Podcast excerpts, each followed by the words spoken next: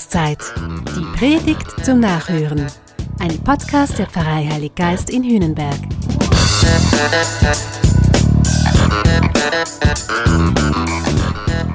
Das verstehe ich jetzt nicht. Wie kann Jesus sowas sagen? Wer Vater und Mutter mehr liebt als mich, ist meiner nicht wert. Und wer Sohn und Tochter mehr liebt als mich, ist meiner nicht wert. Und wer nicht sein Kreuz auf sich nimmt und mir nachfolgt, ist meiner nicht wert. Was soll das heißen? Jesus, jetzt stehe ich echt auf dem Schlauch. Und ehrlich gesagt kommt das immer mal wieder vor, dass ich dich nicht verstehe, Jesus. Jedenfalls nicht auf Anhieb. Das ist wohl auch so eine Wahrheit unseres Glaubens, dass man nicht alles erklären kann, schon gar nicht objektiv. Wenn religiöse Funktionäre anfangen, uns allzu bestimmt die eindeutige Wahrheit über Gott und über den Glauben zu erzählen, dann sollte uns das immer stutzig machen. Sicher, man kann vieles gut verstehen in der Bibel. Einiges ist sonnenklar. Und ja, an Jesus wird viel offensichtlich, was und wie Gott ist.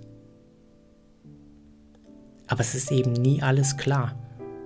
Es bleiben Unklarheiten es bleiben Grauzonen. Es gibt, wenn wir über Gott sprechen, nicht die eine, die einzige und reine Wahrheit.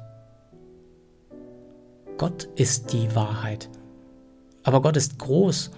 Er ist größer als ich und als mein Verstand. Wenn du es begriffen hast, ist es nicht Gott, hat Augustinus gesagt. Vorsicht also, wenn es ideologisch wird im Glauben. Wir können uns der Wahrheit, wir können uns Gott immer nur nähern, aber wir werden die Wahrheit nie besitzen, weil wir Gott nicht besitzen können. Über unseren heutigen Text wissen auch die Exegeten, also die Bibelwissenschaftler, nicht viel. Das tröstet mich jetzt. Auch die Spezialisten können diese Aussagen von Jesus nicht richtig einordnen. Manchmal ist es mit dem Glauben halt wie mit dem ganzen Leben. Man muss das Sperrige, das Widersprüchliche einfach auch mal aushalten. Das Leben ist nicht nur eins oder null, schwarz oder weiß, gut oder böse. Und nebenbei bemerkt, hey, Jesus war ein junger Mann, er war ein Idealist. Da geht einem vielleicht auch mal das Temperament durch. Und dann haut man im Eifer so ein Statement raus. Und käme ja im Traum nicht drauf, dass das noch 2000 Jahre lang nachhalt und sich alle darüber den Kopf zerbrechen.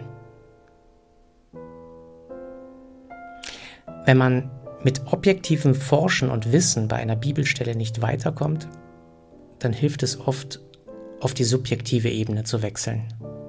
Das ist völlig legitim, zu fragen, was löst dieser Text denn bei mir aus? Was spricht mich an? Was stört mich? Was höre ich gern? Was möchte ich lieber nicht hören? Es kann schließlich gut sein, dass Jesus mir ganz persönlich etwas sagen will. Etwas, was nur mir gilt. Etwas, was bei mir vielleicht einen blinden Fleck offenlegt. Etwas, was ich gern verdränge oder übersehe. Vielleicht wird das jetzt gerade wichtig.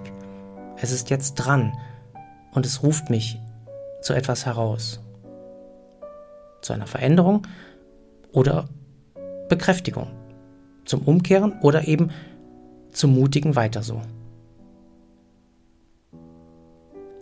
Was mir dann doch bei Jesus auffällt, ist diese totale Konsequenz in seiner Rede. Wenn nicht, dann. Wenn du dieses oder jenes tust oder nicht, dann bist du meiner nicht wert. Das Bekenntnis zu Gott, zu Jesus, es muss sich also scheinbar ausdrücken.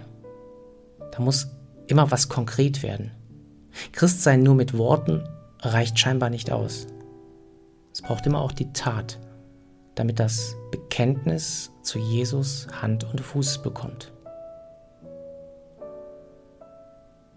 Okay, da klingt jetzt etwas bei mir an. Das kommt mir bekannt vor. Denn oft fehlt mir diese Konsequenz. Da weiß ich, jetzt müsste ich mutig sein. Und dann ziehe ich mich doch lieber wieder zurück und lass die anderen machen. Oder es wäre definitiv an der Zeit zu verzeihen. Und ich, ich falle doch wieder in die Rolle des ach so armen Opfers zurück. Da wäre die Chance da, etwas zu verändern und ich denke, oh, das mache ich ein andermal. Da fehlt mir die Konsequenz. Und vielleicht will mich Jesus genau darauf aufmerksam machen. Du weißt es doch, du könntest es doch. Dir ist klar, wie wichtig, ja wie entscheidend das jetzt ist. Was mich abfällt vom Tun, ist oft Bequemlichkeit. Da möchte ich meine Ruhe haben und da gebe ich mich zufrieden mit dem Status quo. Manchmal ist da auch eine unbestimmte Angst, über meinen Schatten zu springen, die Scheu vor Neuem, vor unbekanntem Terrain. Da lässt Jesus aber offensichtlich keine Ausreden gelten. Da gibt es für ihn kein Ach, ich müsste noch rasch. Da zählt noch nicht mal die Familie, die ja angeblich immer vorgeht. Das meint er vielleicht, wenn er sagt, wer nicht sein Kreuz auf sich nimmt und mir nachfolgt, ist meiner nicht wert. Das Kreuz, das ist für mich das Unangenehme. Das, was ich jetzt auf mich nehmen müsste. Das, was jetzt dran wäre, was getan werden muss. Im Wissen, dass es Überwindung braucht und dass es anstrengend ist. Dass es danach aber irgendwie besser wird und erlöster und lebendiger. Dem darf ich nicht ausweichen. So verstehe ich diesen Text. Also doch noch. Das, was ich als gut und richtig, als Ziel und weiterführend erkannt habe, das sollte ich im Sinne Jesu auch tun. Das höre ich nicht gerne, aber ich weiß, dass es wahr ist und richtig. Und wenn es nicht so persönlich wäre, würde ich dir jetzt ein paar sehr handfeste und reale Situationen in meinem Leben nennen, die mir da in den Sinn kommen und die längst angegangen gehören. Aber viel interessanter als meine Beispiele sind doch deine To-Dos. Was möchte denn bei dir getan werden?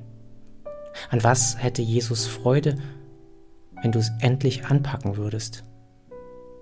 Vielleicht kommt dir etwas in den Sinn. Gehen wir doch gemeinsam runter vom Schlauch. Lassen wir uns neu motivieren.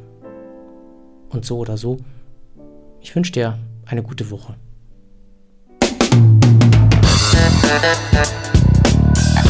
Das war Glaubenszeit. Die Predigt zum Nachhören. Ein Podcast der Pfarrei Heilig Geist in Hühnenberg. Gesprochen von Christian Kelter. Idee und Konzeption Biesberg Media Group. Wir machen Medien.